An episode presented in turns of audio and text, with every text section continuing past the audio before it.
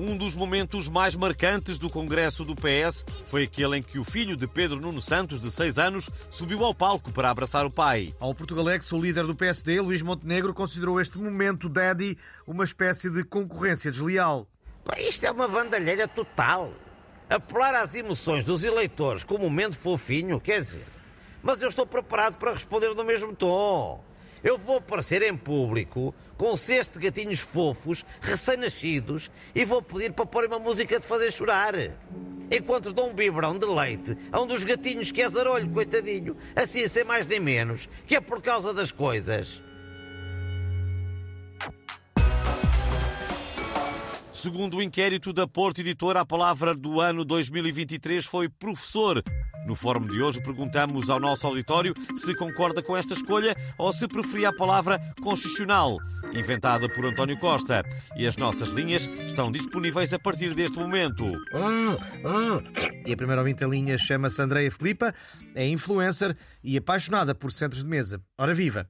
Olá, é assim, eu estou grata à Porta Editora por ter feito este inquérito, grata ao Portugalex por fazer este fórum, grata à rádio por transmitir o Portugalex, grata às ondas do Éder por transmitirem a rádio. E grata ao universo em geral por existir.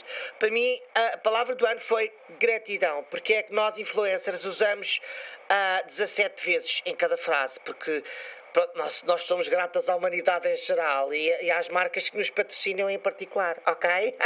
ok, Andréia, muito obrigado e cumprimentos ao Éder. E parece que temos agora em linha o quase ex-primeiro-ministro António Costa. Muito bom dia. Olá a todos e todas. Vamos lá ver.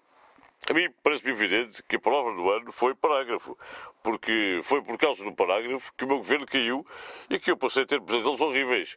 É que sou perseguido por parágrafos eh, com garras e dentes pontiagudos que acabam por me comer. Vamos ver. É mais uma sugestão, muito obrigado. Ainda tempo para mais uma participação, desta vez do líder do PSD, Luís Montenegro. A sua opinião, por favor.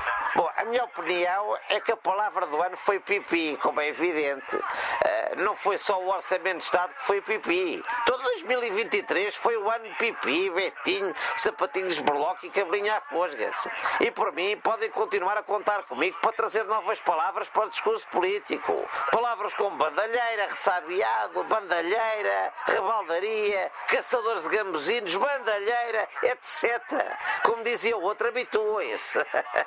Eh, muito obrigado e assim fechamos mais um Fórum de Opinião Pública. Um dia destes vamos perguntar se conhece alguma tradição mais parva que aquela de pôr as crianças a fumar em Val de Salgueiro, Mirandela, no dia de Reis.